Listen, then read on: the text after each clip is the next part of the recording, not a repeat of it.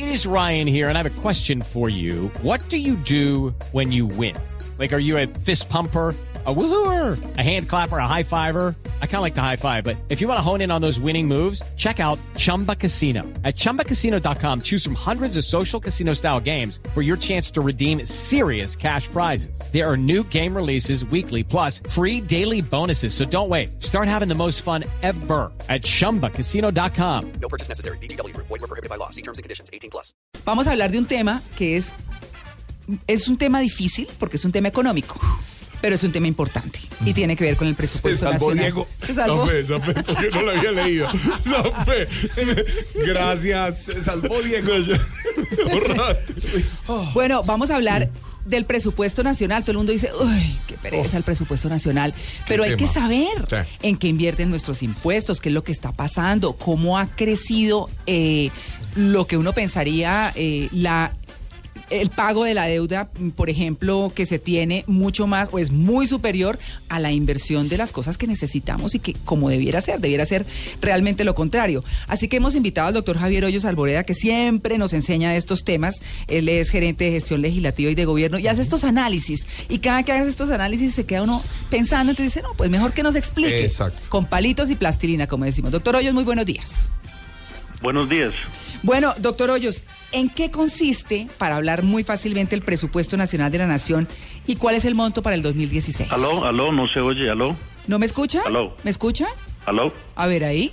Ahí sí, perfecto. Ah, bueno, muy bien. Le estábamos preguntando en qué consiste el presupuesto nacional y cuál es el monto del presupuesto para el año entrante. Cada año, mm, buenos días eh, a María Clara, a Tito, a Diego y a Catalina, mil gracias. Cada año el gobierno nacional presenta durante el segundo semestre el presupuesto que va a regir para el año siguiente. En ella se incluye toda la programación de ingresos y gastos que va a ejecutar el gobierno nacional. Eh, para el año entrante, el monto estimado es de 216 billones de pesos. Uy, qué montón de plata. ¿De dónde viene esa plata, doctor Hoyos? Eh, los ingresos corrientes, lo- o sea, lo que se llama impuestos y multas, o sea, eh, ingresos tributarios y no tributarios, alcanzarán más o menos 119 billones de pesos, eso es más o menos el 55%. De recursos de capital, 63 billones, el 29%. Ahí viene lo que eh, se denomina crédito interno y crédito externo. De fondos especiales vendrán 18 billones y de rentas para fiscales más o menos 2 billones de pesos. Digamos que hay una preocupación muy grande en el sentido de que es tan grande lo que hay que pagar de intereses, por decirlo de alguna forma, y lo que hay en inversión es muy chiquito. ¿Qué pasa con eso?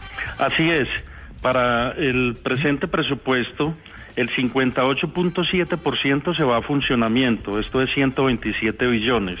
20 49 billones se van al servicio de la deuda, el 22%, y apenas el 18%, o sea, 40 billones, van para inversión. La inversión cae 10% frente al año pasado Sí. y de ese presupuesto para la deuda, solamente 10% van a cubrir intereses de- de- del total de la deuda a pagar.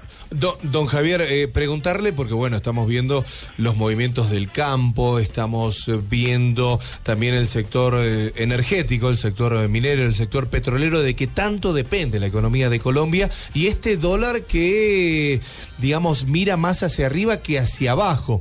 ¿Cómo se calcula ese presupuesto? Eh, muy buena pregunta porque yo creo que eh, las metas para el presupuesto previstas eh, para el año entrante se calculan un promedio de tasa de cambio de dólar de 2.480 pesos para el año 2015 y de 2.500 para el año 2016. Sin embargo, hoy tenemos ya dólar eh, hace rato a 3.000 pesos. Entonces, desfasa mucho los valores del presupuesto y por ende las políticas y que hay que realizar. Doctor Hoyos, hablamos de endeudamiento, hablamos de la distribución del presupuesto, pero en esa medida, ¿el país tiene capacidad de ahorro? ¿Y cómo está esa parte de, de Colombia en tanto al presupuesto y el ahorro? Sí, muy interesante eso también por lo siguiente. Tuvimos durante los últimos cuatro o cinco años un precio del petróleo entre 95 y 100 dólares y no fuimos capaces de generar una capacidad de ahorro importante. Por eso uno dice, ¿por qué después de tener un dólar tan bueno, varias reformas tributarias, eh, el país sigue con un déficit fiscal tan grande que va a ser como del 3.6%. Sí. Es porque el gasto ha estado desbordado. Si uno mira en los últimos cinco años, el crecimiento del gasto de funcionamiento, los gastos generales y los gastos de personal han crecido más del 50%, mientras que en el mismo periodo la inflación ha sido más o menos alrededor del 22 o 23%. Y, y hacerle la pregunta, don Javier, este tema de eh, los empleados públicos. ¿Ha ido en aumento los empleados públicos en este 2015 y llevarlo a eso? ¿Qué tanto podría llegar a, a- a modificar ese presupuesto 2016? Y yo le complemento esa pregunta, doctor Hoyos, por lo siguiente, porque es que estaba haciendo la cuenta de, según el artículo 18 de la ley 144-2011, la creación de nuevos ministerios y nuevos entes públicos son 24. ¿Eso qué ha significado?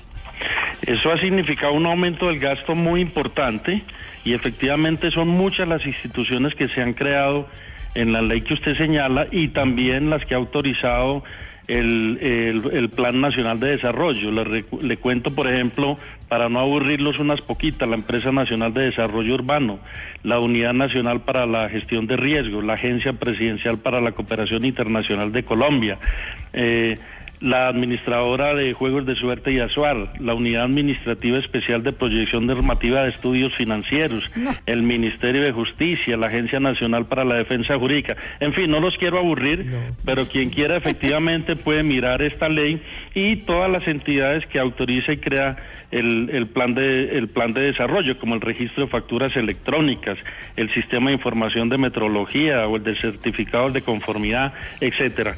Si uno mira eh, cargos entre el 2016 y el 2015 baja un poquito, no así el valor de la nómina que sube, pero entre el 2010 y el 2015, digamos que corresponde al periodo presidencial, se han aumentado en cerca de 60 mil eh, los cargos y el crecimiento de la nómina ha pasado de 28 billones a 44 billones de pesos, más de un 50%. Eh, eso hablamos de billones como si estuviéramos contando monedas, ¿no? Billones y billones y billones. Le iba a preguntar eh, de todos esos billones, ¿cuánto queda en la corrupción? No, mentiras. No, no, no. de- ese cálculo creo que no está hecho. ¿De dónde sale la plata? Porque es que hablamos de billones y billones. ¿Eso es solamente de nuestros bolsillitos o de dónde más? Bueno, de ingresos tributarios son alrededor de 119 billones de pesos. Esos son impuestos directos que vienen de, de la renta, son más o menos 41 billones. De impuesto a la riqueza son más o menos 4 billones. Del impuesto al valor agregado, 32 billones. Del gramen a los movimientos financieros, 7 billones y así sucesivamente. Digamos que un 21%, 20, 18% provendrá de la actividad económica interna y mm, eh, de, la, ca- de la actividad económica interna proviene el 81% y de la externa el 18%. Bueno, pero, pero con esas reformas tributarias se habla de la reforma tributaria estructural, que debería ser, no esas pequeñas de paños de agua tibia que han venido sucediendo, que es lo que todo el mundo critica. Sí, cómo no. ¿Pero qué? ¿Qué, qué pasa si hacemos una reforma estructural con la situación como está? Bueno, yo creo que desde hace muchos años se viene hablando de la necesidad de adelantar una reforma tributaria estructural. Eso no ha sido posible.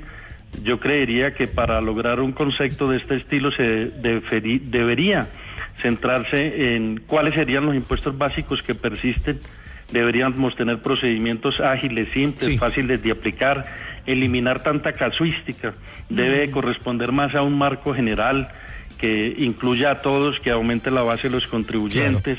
Debe haber eh, un equilibrio entre, debe ser competitiva en el entorno internacional, porque tasas tan altas versus las de otros países no invitan a, a invertir en el país. Debe ser neutra, porque hay productos que compiten entre sí y unos pagan impuestos y otros no pagan impuestos.